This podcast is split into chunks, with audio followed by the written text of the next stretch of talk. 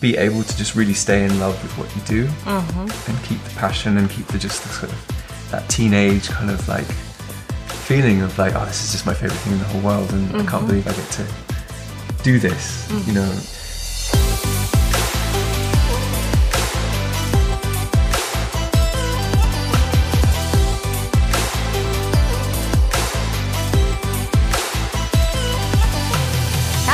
willkommen, schön, dass du wieder dabei bist bei einer neuen Episode der Gedankendealer. Heute mit dem großartigen Charlie Grant. Deswegen werde ich auch auf Englisch sprechen. Charlie ist äh, groß geworden in äh, Holland, in äh, Amerika und äh, UK, hat in London studiert und ist professioneller Musiker. Und ähm, wir interviewen ja immer Menschen, die die Welt ein Stück weit besser machen oder wo wir das Gefühl haben, sie sind sehr inspirierend und haben einiges erreicht in ihrem Leben. Und Charlie ist so ein Mensch, weil er ein großartiges Herz hat und mit seiner Musik sehr viele Menschen berührt. Und ähm, wir haben vorher in der Community so ein bisschen gefragt, was interessiert euch denn? Insbesondere bei Charlie, beziehungsweise auch, wenn es um das Thema Musiker oder die Musikindustrie geht. Ich werde die Fragen hier und da einfließen lassen und ansonsten freue ich mich einfach auf ein ganz normales Gespräch with a good friend. Hello. So, hi. Hi. It's amazing that you're here when you're performing live. It's amazing, and I can Oh, see something magical is going on. So that's why I wanted to have you in the podcast thanks so much. for such a long time. Maybe uh, we start as we always start. Um, you give us a little insight of uh, where are you right now? At Berlin, I've moved over here, um, 2015, probably. From London, right? Yeah. Yeah. So I started to come to Berlin because of music in 2010, end of 2010. So actually 10 years ago, which is crazy. Wow. Yeah. Time goes it. by so fast, Yeah, doesn't it? it's mad. Wow. And um, it was it was cool. I sort of very quickly developed like a second second home, and it was definitely a very creative time, meeting lots of new people and meeting new people to collaborate with, and um, yeah, developing this kind of second life professionally. Mm-hmm. And obviously that became you know I met my now wife. Um, Yeah. Who's also after. been in the podcast. yeah indeed Jules yeah exactly Yeah. Um, so yeah it was kind of a big life change which I suppose is still kind of ongoing really Yeah. um, but uh, creatively and um, sort of involved in writing, developing projects more uh, that I'm kind of intrinsically part of. Because what I've done mostly as a um, professionally with music is writing songs for other people. Mhm, Like a ghostwriter. Yeah, pretty much. How So- can you maybe um, give us a little insight about how that works? Because to me, this is all a blur. I have no idea how it works. So, um, are people hiring you? Is there like a data bank where people can choose from different ghostwriters, or are you offering your your services? To Well, it's it's mostly through music publishers. okay. So, like, my first break in music was when I got assigned a publishing deal with um, EMI Music Publishing back in um, I even know that. Yeah, big, oh, big names. Yeah. Um, cool. Let's do the name dropping now. yeah, indeed. It was great actually because it was something that my mum and dad were able to kind of go. Oh, I've heard of EMI. Yeah. it was the first time. I even that- have the logo Oh, yeah, in my mind now. Yeah, Yeah. It was like, In- yeah. see, I- I've done something real. Cool. um, cool. so, yeah, that was like my first kind of thing that that happened. You were 30. Thirty-one One at that time. Yeah. That is that is very successful. I mean, isn't it for being 31? I mean, is it? I mean, these No? days, not really. I, was, Okay. I was actually quite old. Okay, okay. Yeah. because uh, it's crazy because uh, getting off the topic a bit but um, i'm always blown away by a lot of the artists that i meet in berlin who are like 19 20 and they've moved to another country they're organizing tours they're flying to la they're doing all this amazing stuff and at 19 or 20 i was just completely head in the clouds really like completely into music but like professionally just like a dreamer, you know, a full time dreamer, but not really having the, the wherewithal to turn it into anything concrete or real or, you know, going and I having was the meetings. and- Nineteen, twenty. I had different. yeah, so it took me a while. It took, I was a late, I guess, like, in some ways, a late bloomer in terms of like uh, turning the, the kind of passion for music into like a, a drive and Mm-hmm. Having a sort of strategy or whatever. So it kind of my twenties were spent like playing in bands, playing like playing guitar with various people and writing songs and doing demos and sort of living that life. But it didn't really turn into anything where anyone was like giving me money Mm-hmm, in any real sense until I was like, yeah, about 30 ish.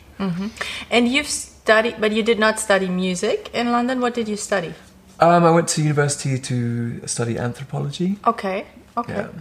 And um, were you always planning on becoming a professional musician, or um, Yeah, definitely. your- yes. Yeah, that was. Okay. I mean, that was that was the plan, but I never. I didn't have a. Uh, like I said, I didn't really have a sort of a strategic kind of like Mm-hmm. ABC kind of way of going about it. It was. I, th- I think that's how it goes. You learn while doing. You know, Mm-hmm. you learn while failing. You learn while everything is happening. Like the things that go well, the things that don't go well. Mm-hmm. It's sort of a process, and it can take. It can take a really long time. But I think it's the more natural way, to be honest. Yeah, but it's so. probably it's just my my way Yeah. of doing things. Still, you know, I Yeah. learn while I do things. Um, and I know there are a lot of people who need to plan out Yeah. and have this strategy and tactic about where to go, what to do next, and then Of course, they learn. But I think it's yeah, I think it's Yeah. uh, to I me think- I can empathize with that a lot. Yeah, I mean that's a great quote, um, which is being a musician is a it's not a, it's not a vocation, it's a condition. Okay, wow. So it's kind of like I think it, you have to really love. You have to want to be an artist in a, in a quite a pure sense of just Uh-huh. having that need to create and to express yourself and the kind of making money and the, and that side, the more nuts and bolts parts of life are secondary in a way. Um, Is that like a like a calling? Can I uh, understand it like this? That, that, I guess so, that you feel in your inner self, in your system, that the Yeah. urge you want to express yourself. Definitely, no. I'm still Music? I'm sort of completely obsessed with music, really, and always have been. Um, When did it start? Like your parents were they musicians? yeah, I mean, I, I I remember listening to the Beatles from the age of about five and 6 and really loving music, and being really kind of uh, affected by it. I remember, um, even sounds a bit silly, but like um, we had like the ABBA Greatest Hits record. And whenever the winner, ABBA. yeah, Okay. and the, like the winner takes it all, I would be like choking up because it was so sad. Oh, It makes me sound like a really theatrical kid, which I don't think I was necessarily. But um, so I remember always being kind of affected by music a lot.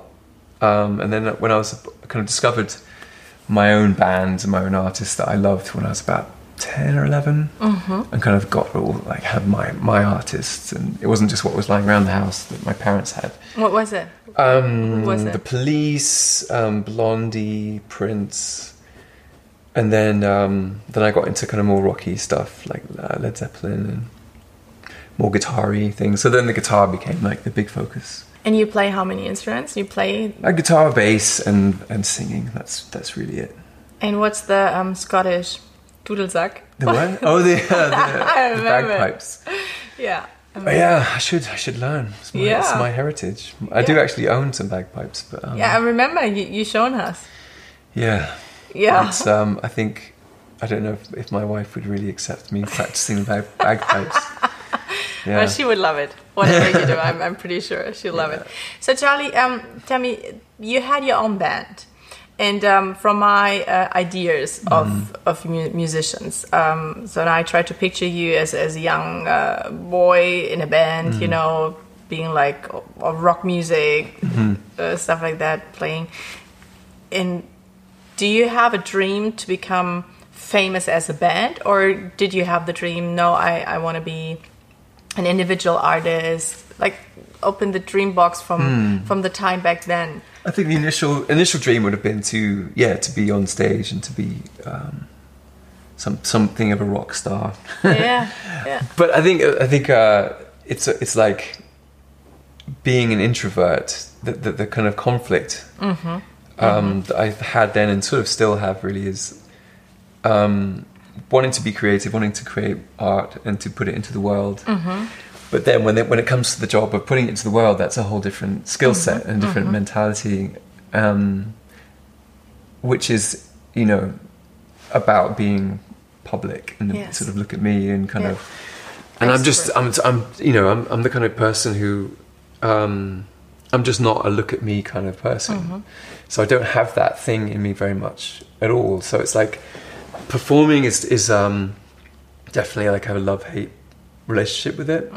And once, yeah, like once I'm on on stage playing, it's usually it's fine, and I can get into that. But it's the idea of doing that Yeah. isn't something that's really in me to like have a hunger for it. Yeah.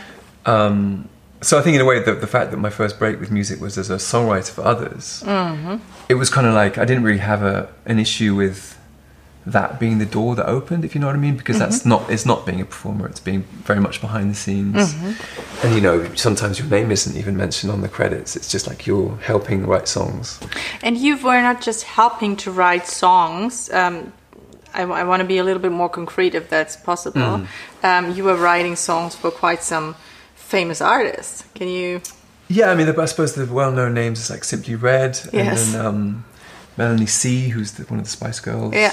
Um, and uh, in Germany, Michael Patrick Kelly from Yeah. the Kelly family. Yeah, you still work with them. Yeah, I, yeah, I yeah. want to, talk about that later. And, so uh, that means um, you you you got to the point where you must have noticed. Okay, um, by any um, is it modesty? By any sense of I'm holding myself back. I really have a gift here. I'm not just having a calling Mm-hmm. and. Um, a passion for something, but I also have a skill set because Yeah. I get hired by very famous uh, um, artists. So, did that affect your way in to push yourself a little bit to, to come out of your introverted shell and, and try to um, I get to the point um, where you work as as an individual artist? I think it's like um, I definitely over, over time kind of felt like yeah, I, I I know what I'm doing here with with this whole songwriting thing. I'm, you know, and the the being an artist myself thing was more to do with um, needing to have a project or projects where there was nobody but there was no one else kind of directing how it sounded. Mm-hmm, mm-hmm. Um, because when you're writing for others it's really you're there to provide a service. You know it's not mm-hmm. really about my my vision my taste so much or what i want to say about the world. Obviously i bring those opinions and those ideas into a session but at the end of the day it's somebody else's baby it's someone else's product if you want to look at it like that so you're there to facilitate And you get like a briefing. yeah, and then you, you know, it's and it's um, and that's fine, and that's that's the kind of role you're in. So it's like very collaborative and very um, you, in a way, ideally, you're there just to support an artist who is really talented, but they just need some help. Yeah. Or they're maybe they're they're really young and they need um, their ideas just need to be kind of structured and put in shape and kind of you just need you're trying to bring things out of people Um, and just and facilitate that. That's that, at its best. I think that's what it's that's the job Wow. description. But for me, it's to be to be to, to release stuff as myself was more just like I just want to be selfish. I just want to, you know, I don't want to have to kind of. I don't want to collaborate. I want to be just. This is my Yes, thing. This is these yes. are my ideas. How I see them. How I hear them. Yes. And it's like if it's the sounds, if they're not the like the cool sounds like this this month, and who cares? It's like mm-hmm. It's yours. because I think it's like you if you're gonna have a, like a long career in music or Yeah. I guess in any creative field if you're you know the, the financial side of it can be a bit up and down so it's like it's not like okay cool I've got a very safe cushy salary and and that allows me to live a certain lifestyle it's kind of it kind of comes and goes a little It's bit. like a roller coaster. yeah so you kind of yeah exactly. So you kind of hmm. have to take in a way sacrifice on that front a certain amount of security i suppose or mm-hmm. consistency.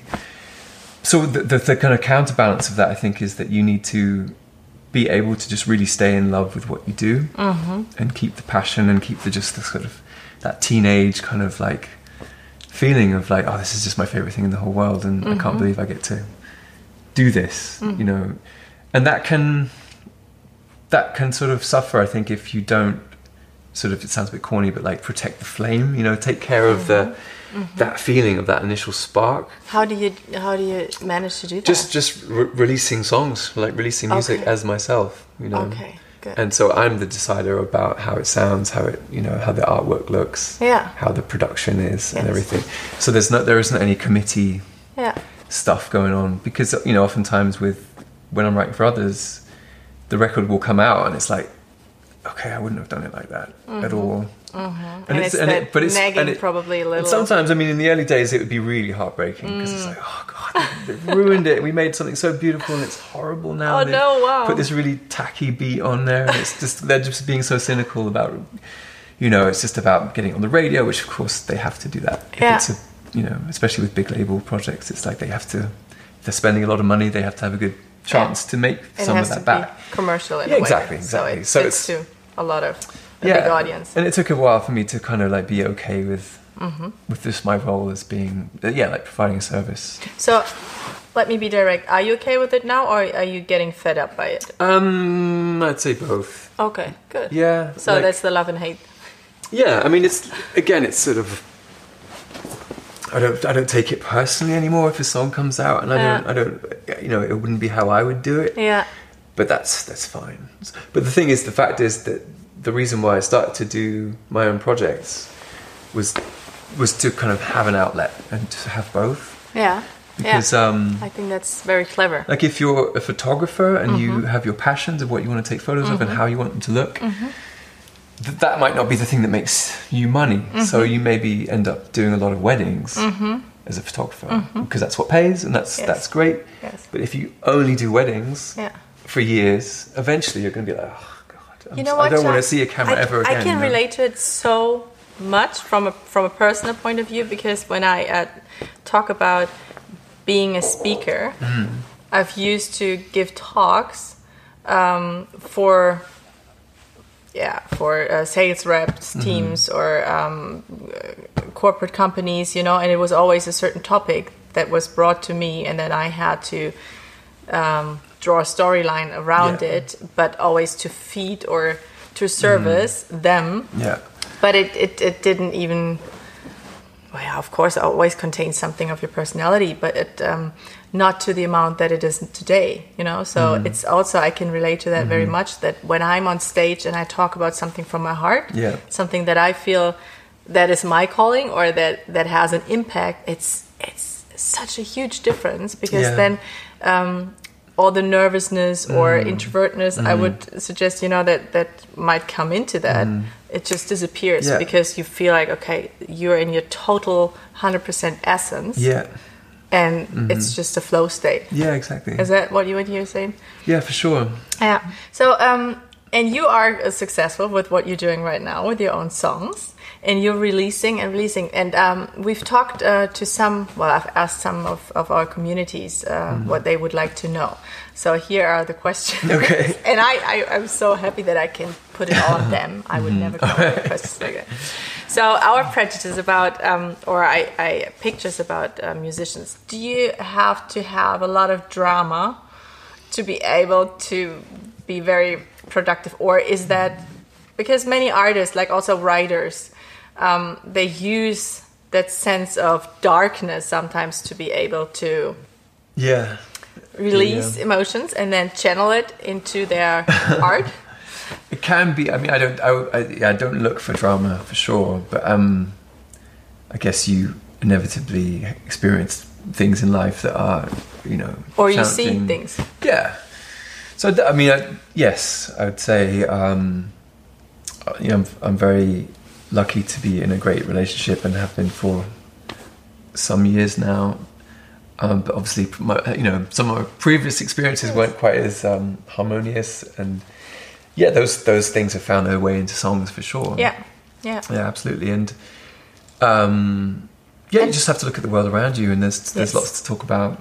Um, yeah, good and bad. I mean, I think sometimes it's uh, I can't remember who who said it, but there's a quote from I think from a poem or something where it's happiness writes white. So like Mm-hmm. happiness is kind of like an invisible pen. Mm-hmm. So if you're trying to create and it's just like yeah, like the best day today, and like yeah, I'm feeling really really good. Everything's cool. It's like it's nothing there. It- Yeah. It's sort of Yeah. doesn't have any kind of grip in a in a in a strange way. Not, of course, everyone everyone aspires to feel you Happy. know feel good as much as possible, but um, somehow you can kind of sink your teeth into um, darker stuff yeah easier sometimes. Yeah.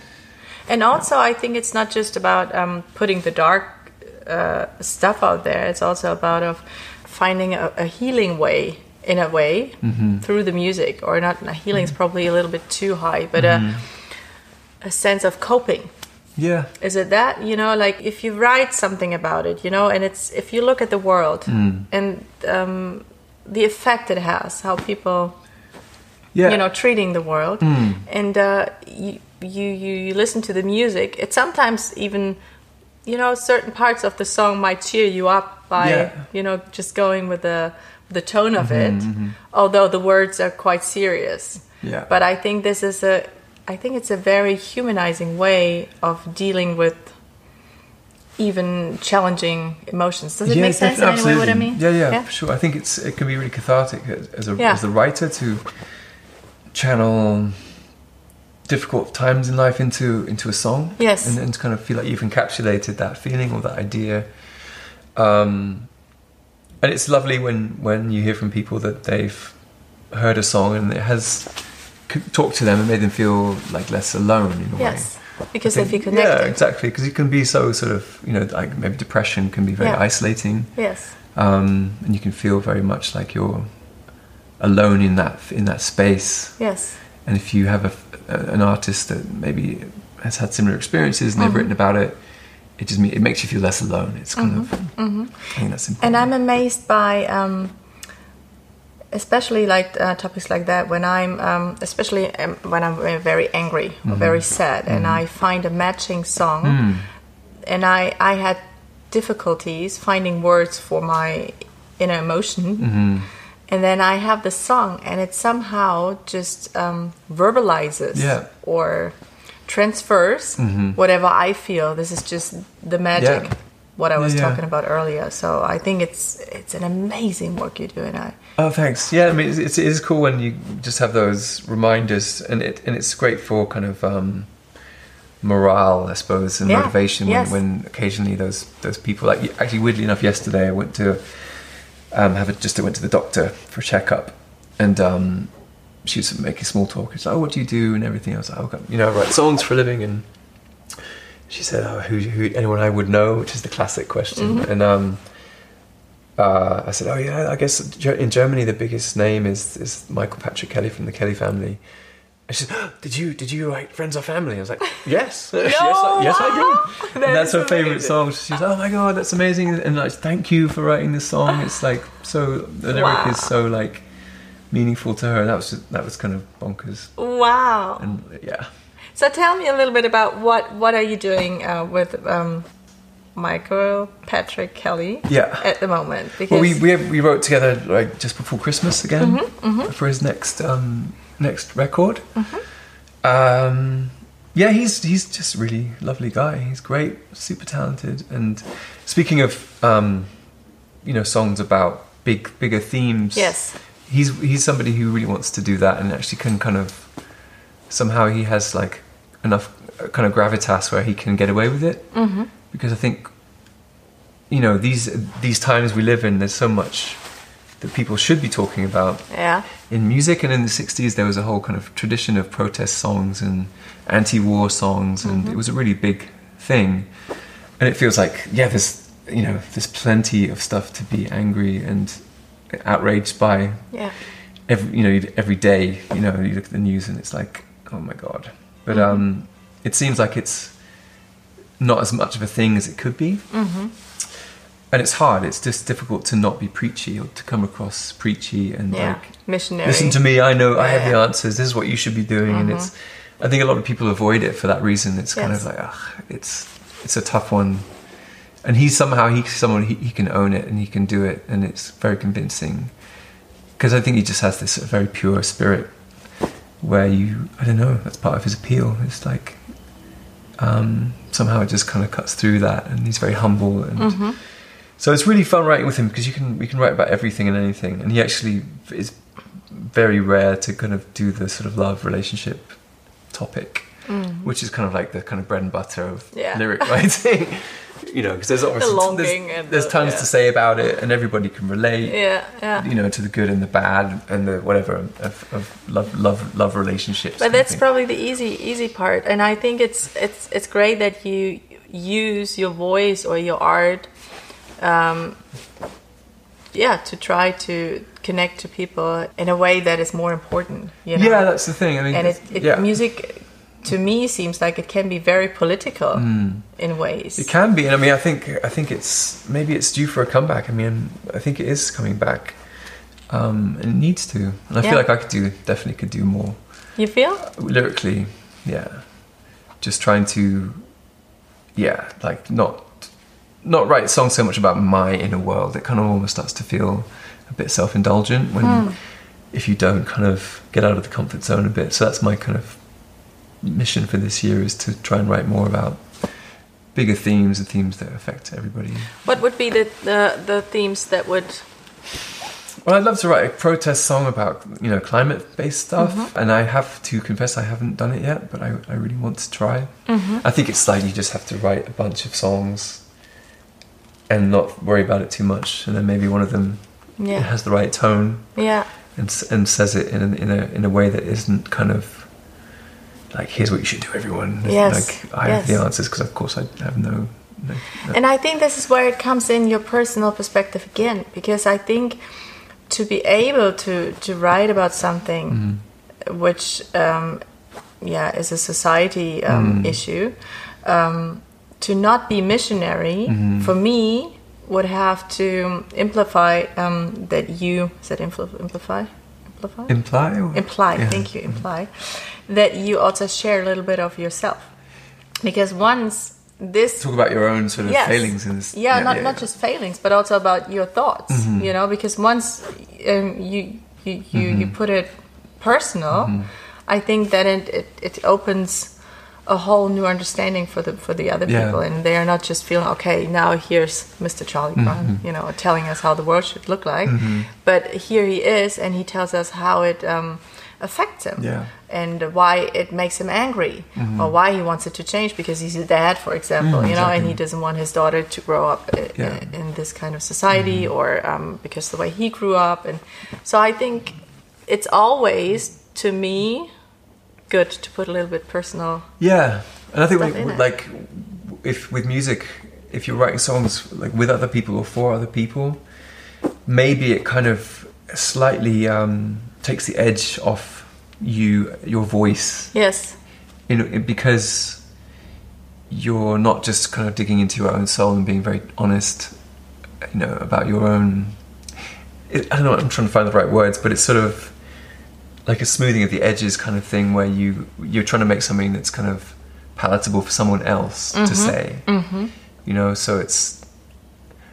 I think for it's, it's been a while since I really just wrote on my own, like, and kind of. It's almost a bit scary to think. okay, Yes. What what Yes. really what's going on in my in my soul? Yes. Like go to go to somewhere quiet and yeah yeah, avoid the distractions and go. What, what, what do I want to say? Like yes I've kind of haven't done that for quite some time because s- you know my job is always it's always collaborative. It's always co-writes. Mm-hmm, It's always two or three people in a room. and it'll be very interesting to do that I Yeah, guess. because yeah. Mm. you've, you've been conditioned in a way and um, also been successful with that you know so that that primes you Mm-hmm. and now Yeah, it's it's it's probably interesting and challenging at the same time to really look deeper and say Yeah, so definitely. now when i have the real chance you know I, there's this you read that lately Mm. I've, I've read that so many times if you would write about something now to refer to you Mm-hmm. Yeah. you know and you would know it will be a success what would it be you know mm. and i think it needs time to it would need time to for Yeah. you to to answer that because that yeah Yeah, that takes a lot of deep looking, absolutely. You know how it's reflection it's like meditation where it's kind of Yes. um, distraction is just so, is so kind of in our faces all the time and you know with phones or mm-hmm, family or mm-hmm. all the ways that we kind of I think avoid confronting our feelings our inner Yeah. world you Yes. know Yes. where you can constantly kind of keep it at mm-hmm. arm's length um, I think songwriting can be if, yeah if you commit to it to just doing something that's truthful and maybe isn't very commercial or isn't for anybody else um, takes a bit of takes some discipline and takes a bit of courage I suppose yeah i think yeah. courage that's the Yeah. so um that's another question um what about and you can say stop julie or off camera i tell you Yeah. about it but uh, uh, the the picture about artists always have to be drunk on drugs to be creative? Is is that something? Ah, no, I think I think these days, especially with younger artists, it's the opposite. They're they're getting up at six to go for a run, and they're Wow. like it's all it's all like wheatgrass and smoothies and those so- days of like the kind of the meditate. Udo Lindenberg sort of Okay. like that model of the rock Yes. musician or the, the pop star, or whatever, Yeah. being completely off their heads. I think it's kind of maybe it'll come back, but for the net for, for now, it's yeah, it doesn't seem to be a thing. Did you have those times? I mean, not not connected with music. I mean, just yeah. I mean, like in my twenties, I yeah. But not connected with music, so Not with so music. much. No, just socially. Um, Okay. I guess the '90s in London were quite a kind of hedonistic time, generally speaking. Okay. um, yeah, so yeah, partying and so on. But it wasn't it wasn't kind of to do with being in a band. It was just Mm-hmm. that's what you did, really. Yeah. Yeah. No, because um, I I would just um, imagine when it comes to having the courage or having um, finding your real true inner Mm-hmm, self, like your core, which might be a little scary. You know, some Yeah. some people might even yeah use some substances to to have an easier access to that. Maybe. and then yeah. be able to. So that's why. Yeah, I think it's with like with artists. Um, I think the job of a of a songwriter for kind of for others. Again, I think it's um, speaking of kind of going into yourself and trying to find something that's really authentic and true. Mm-hmm, mm-hmm. That's part of, in a way, part of the job writing writing with others, because whenever if I have a session with an artist and maybe they're a little bit hesitant or reserved, mm-hmm. um, and they're not really willing to kind of open up about what's going on in their life. Sometimes it's like, okay, well, well look, we, we came here to write songs, let's write a song. So I'll kind of just go into like steamroller mode and just like, well, if no one else is going to do it, then I'll do it. So you Yeah. kind of just go, okay, here's some chords, here's a melody, here's some lyrics, bang, bang, bang. Wow. And you write a song, and it's a perfectly sort of serviceable, functional song. Mm-hmm. But you kind of know that they're not going to ever use it because they're not invested in it, and it's mm-hmm. there- there- there's not there's not enough of them in in in the thing that you mm-hmm. created. So it's kind of like Like the soul. Yeah, It and it needs to feel like it's their story in a way, mm-hmm. even if they've had a lot of help telling Yeah. the story. It's, and and I've had sessions with, with artists who haven't. If you if you analyze the song and like, okay, who wrote that line? Who wrote that line? Who wrote the melody? Who who wrote the music? They didn't necessarily do much of mm-hmm. that, but they they kind of drove the whole session. Mm-hmm. With like, here's what's going on in my life. This is Yes. what I'm, I want to talk about. This Yeah. is what's making me sad or angry or whatever Yeah. And you just kind of get involved in this conversation Mm-hmm. and you're sort of again like trying to draw it out of them and facilitate them telling their story so you're a facilitator basically Yeah. And and, translate. and they yeah exactly and they Uh-huh. and they direct it and it's like oh no no i wouldn't say that yeah okay sc- scrap that idea yeah. move on to something else Yeah. so it's kind of like a snake charming job where you kind of trying to bring things out of people and sometimes when they haven't really written it you want to make them feel like they've written it Yes. Because then they'll feel like it's theirs. Mm-hmm. And if they don't feel like it's theirs, then it's you can, it's almost guaranteed that they won't use the Mm. song.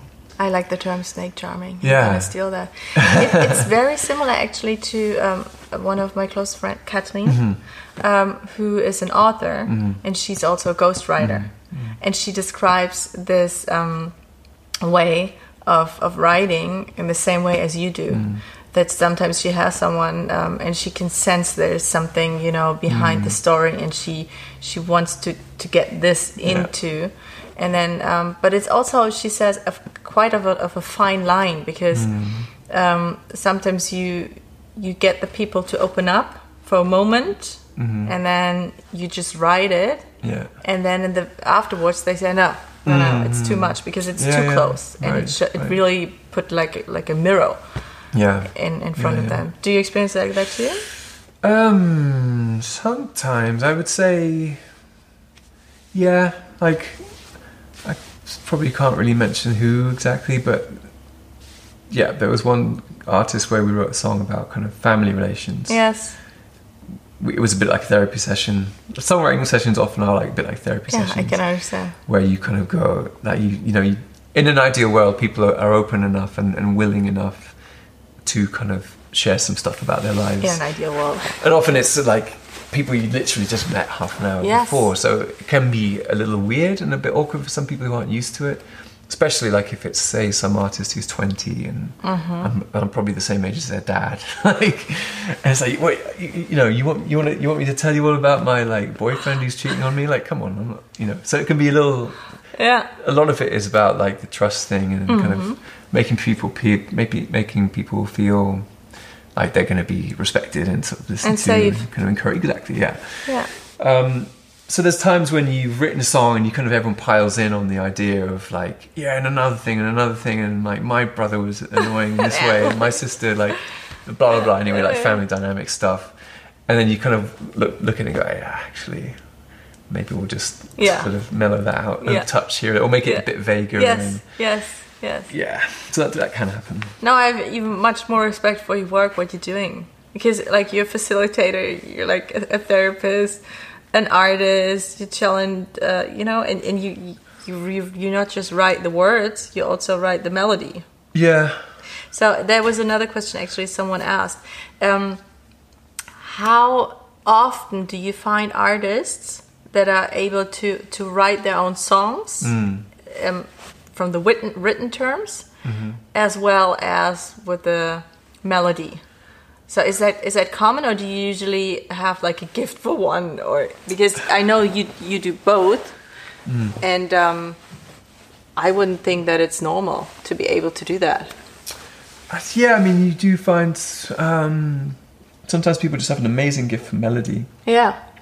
um, and they just sing things, and it's like, oh, that's great, like immediately. Um, and then it, the job is to kind of fit words to the melody. Um, Or the other way around. yeah, it's tough. I mean, I think it's with writing. It's usually like I find it's not so structured. You try to feel it out every every time with people, where it's tends to be like stuff just comes together, like the lyric and the melody. Ideally, that's how it happens.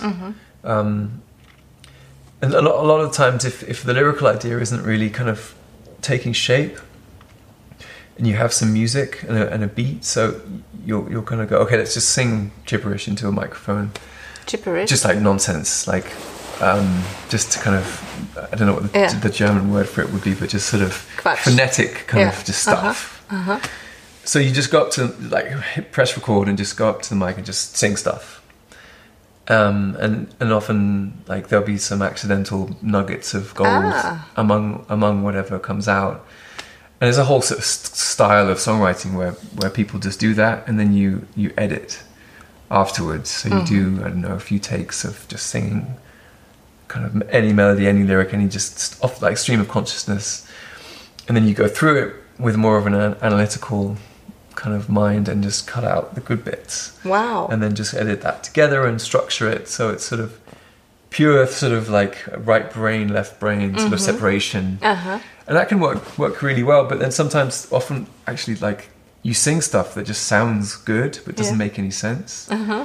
and it, it sounds so good that you want to keep it. and often, I I found out when I first started coming to Germany, writing in English, people, German writers, would really want to keep their phonetic nonsense lyrics because it sounded really good. It's just pleasing to the ear, yes. but it's like it doesn't mean anything, nothing. Like it's Do you have an example? I can't remember off the top Okay. of my head, but um, so be, I would be the sort of annoying guy saying, "Yeah, but it has to have, it has to mean something." At least, just just a little bit. and then, yeah, so I remember having a lot of those battles initially. That is funny. It sounds a little bit like improvising theater, you Mm. know, where you just uh, come up and uh, Yeah. saying whatever. Do you sometimes lose the words when when you're performing? Um, it has happened. I think it's like a it's like a muscle memory thing. I had a great quote. We were watching me and Jules were watching this series Cheer on Netflix, which is about know these cheerleaders in the Uh-huh. US, and they're this coach who's this real like um, hard ass lady, um, and she has this line that was like, "Practice it till you get it right, and then keep practicing it till you can't get it wrong," which I thought was really cool Yeah.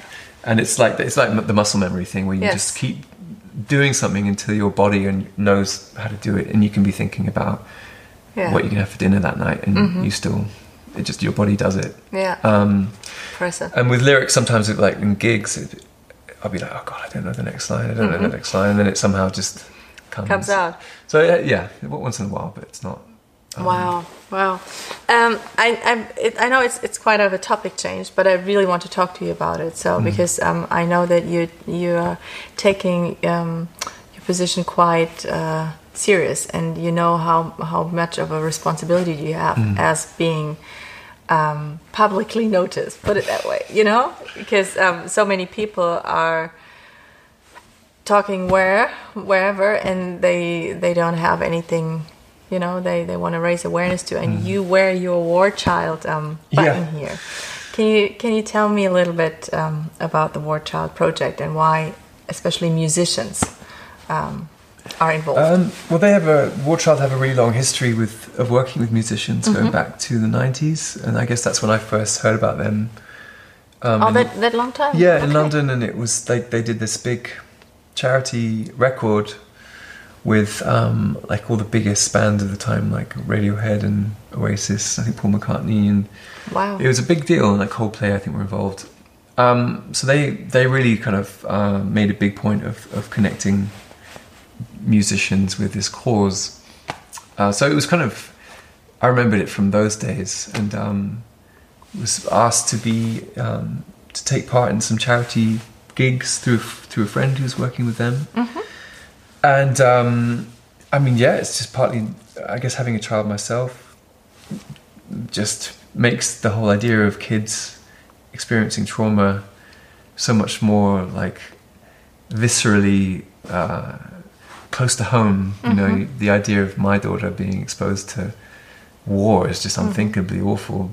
But you know, obviously, my my kid's safety isn't any more important than anyone's kid's safety. Mm-hmm. And there's so many parts of the world where children are growing up in in these horrendous circumstances.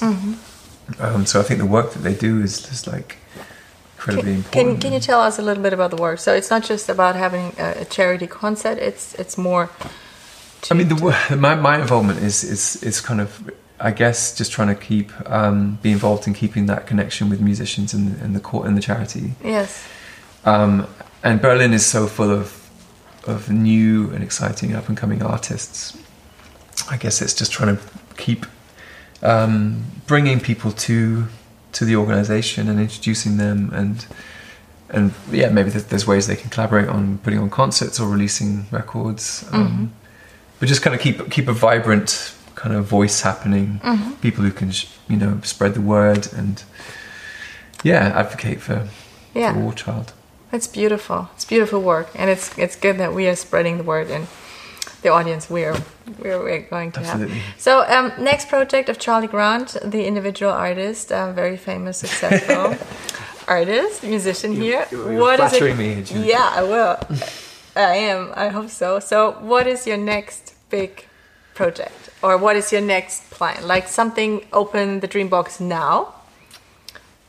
yeah You know it's going to be successful.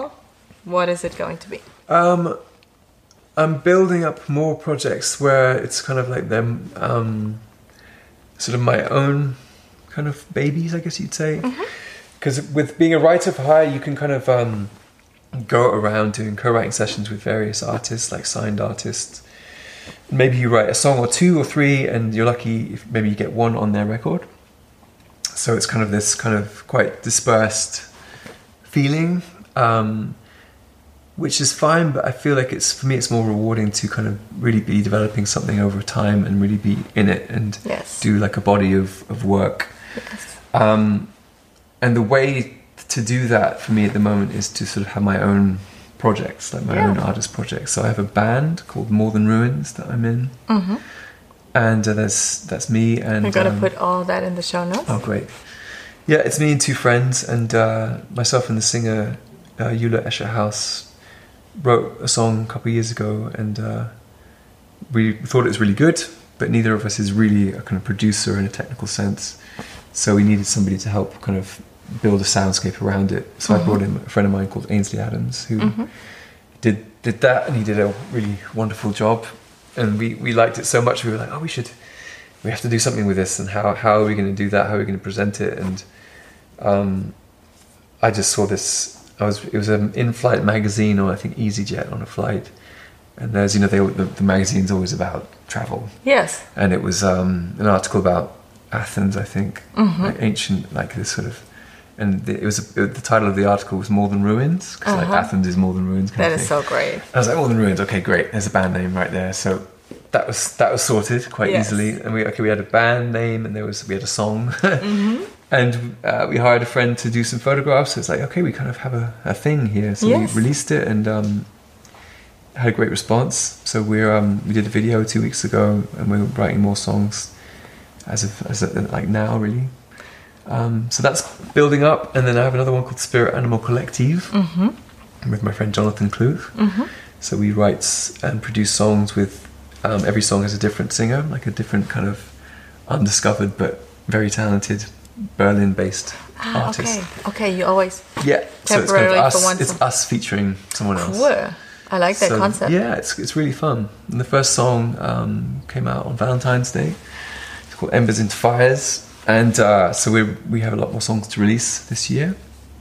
And then I'm still releasing more songs like as myself Amazing. um, under my own name. So yeah, just like more kind of more of a deep involvement in in projects yeah.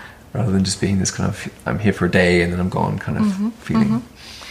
The funny thing is, it, it resonates so much in me, and I Mm-hmm. see you and I get totally excited. But you're such a modest person. it is so funny for me to, to, to watch you because I think this is amazing. You know, like after doing this job for such a long time and now really have the courage to jump in and do your own concepts and projects and being successful and the universe is of who you are finding the people to do it with. This is this is great, Charlie. I'm really happy Mm. Thank for you. you. Thanks. Amazing. Cool. Thanks a lot. Um, anything you say you want to? I always get that wrong. Is it draw awareness or raise awareness? Um, raise awareness. raise awareness. Thank you. Anything you want to raise awareness to? Now you got the chance where you say, people, please. Um, I know there's a lot we have to figure. out. Yeah, I mean, I think people who are somewhat on the left politically um, need to stop bickering and infighting um, because that's why we lose elections. I don't know if this is getting way too like heavy and off topic, but um, yeah. That's your time. but I guess with me, like uh, you know, my mum was American, and, my, and I grew up in the UK. So sort of like, if I look at the political situation in either of those places, it's uh, you know, strange times and frightening times in a lot of ways. And I think um, Stephen Fry, who's a bit of a, a legend, uh, a comedian and a writer, and um, I guess a broadcaster and an actor.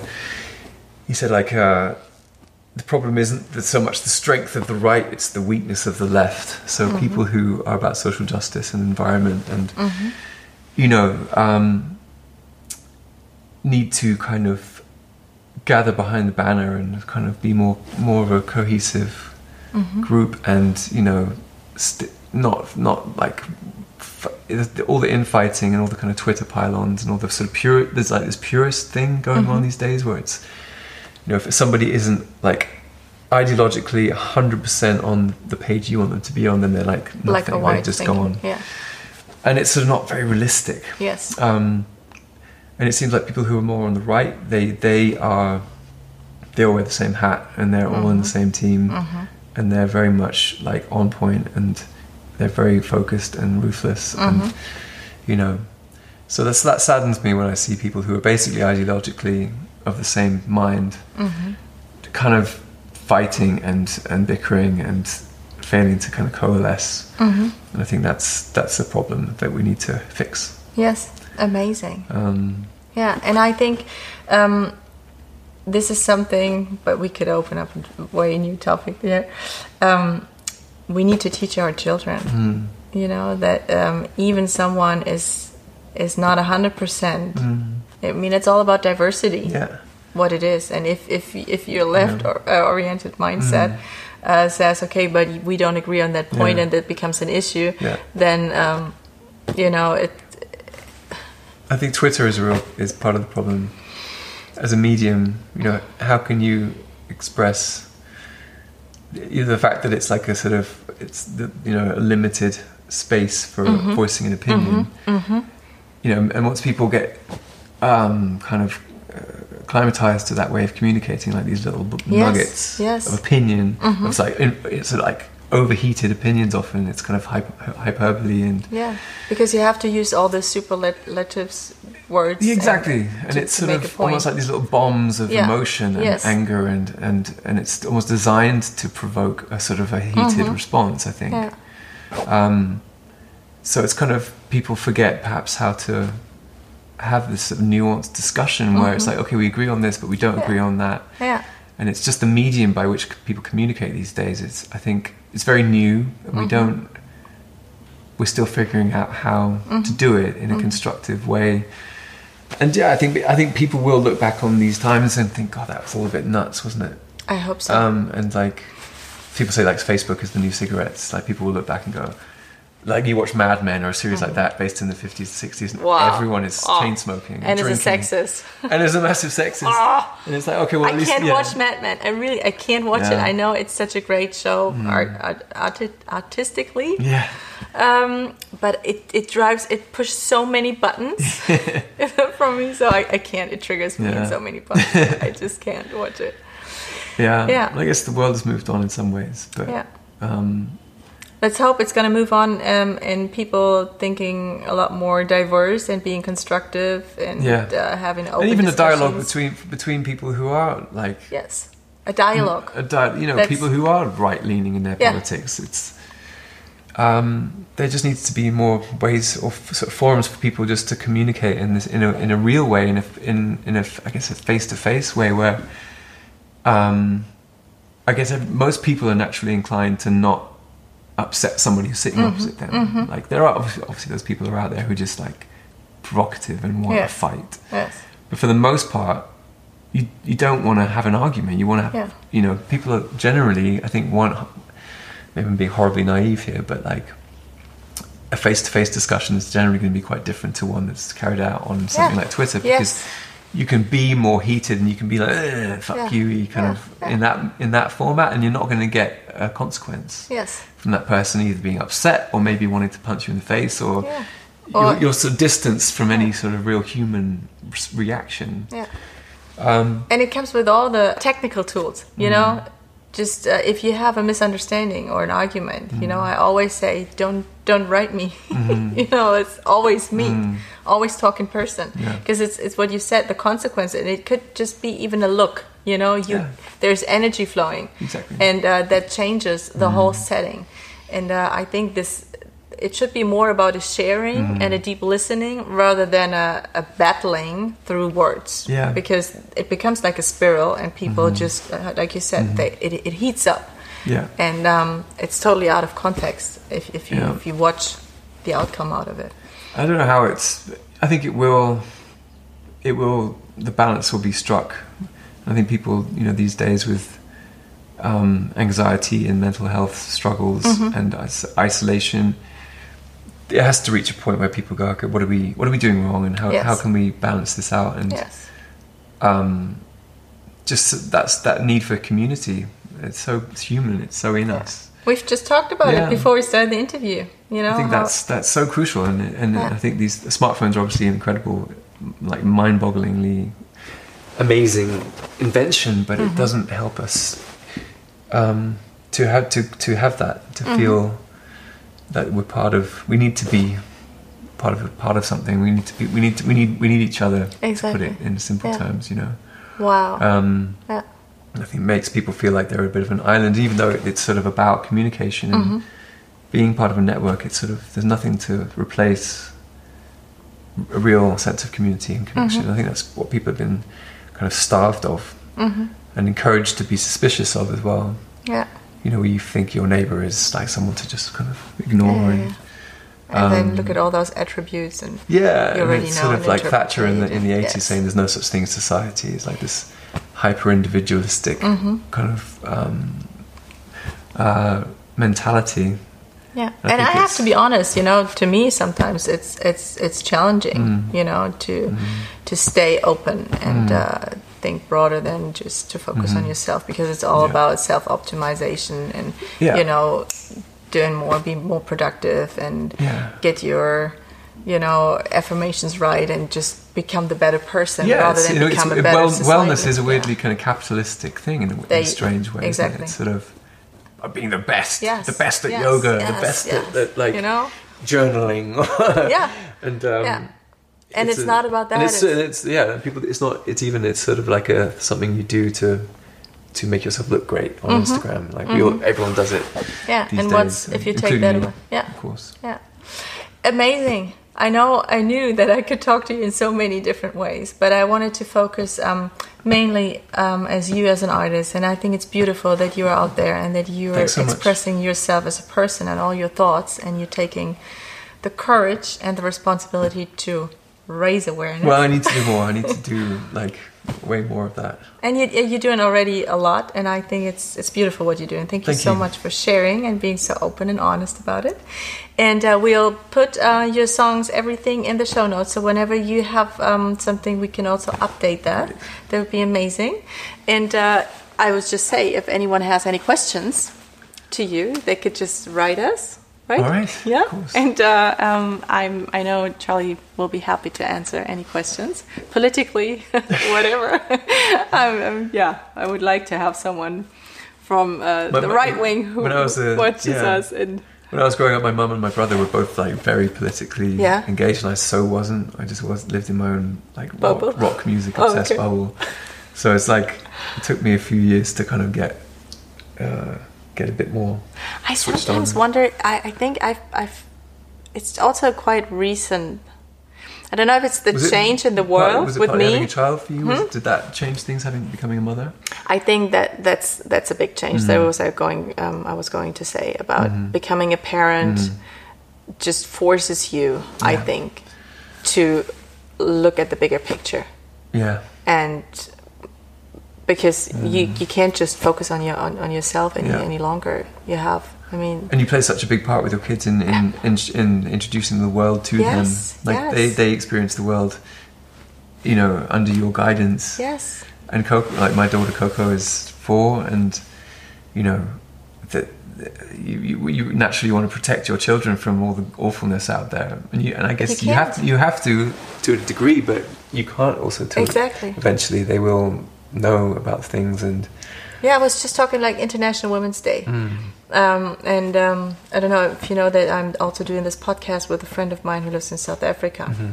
And we were thinking about, okay, so what's going to be our today's topic on? I said, well, it's uh, it's International Women's Day, so why don't we take this? And she said, I don't know if I'm such a strong feminist. I said, well, then it's going to be interesting, you know. Let's see, because you're a mother of 5 I'm pretty sure there are a lot of feministic views you have, which you know are out there. And then we we just started talking about mm-hmm. our responsibility as mothers or as parents with um, our spouses, and it's it's massive. Mm. And if you really see that, to me, sometimes it's so scary yeah, about how much of an of a responsibility I mm-hmm. have from not just for Sydney and Marlon, but for the whole society Yeah. because they're going to be a big part.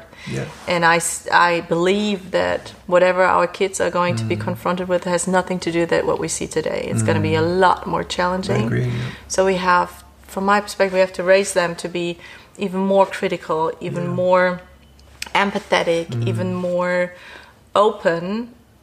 Although, on the other hand, Mm. it might be a lot more painful Mm-hmm. because being open and soft Yeah, also means that you're open to whatever comes. And Mm-hmm. yeah, but that's going to be a big challenge. So, yeah. yeah, but also how uh, teaching them how to to fight and be and Yes. have grit and be tough. Yes, and stand up. because you know sometimes the opposition isn't going to be touchy feely and soft and caring. They're going to be ruthless. Yes, and Um, and still have an open heart. Yes, you know, be exact- tough exactly. with an open the, heart. That's the It's most just oh, challenging thing. yeah. yeah, wow. indeed. Yeah. Wow, wonderful talking to you, Charlie. Thank you so much. Thank you so much. Oh, cute. Great talk. Wow. Thank you everyone for listening. Und äh, ja, danke, dass ihr dabei wart und einen wunderschönen Tag.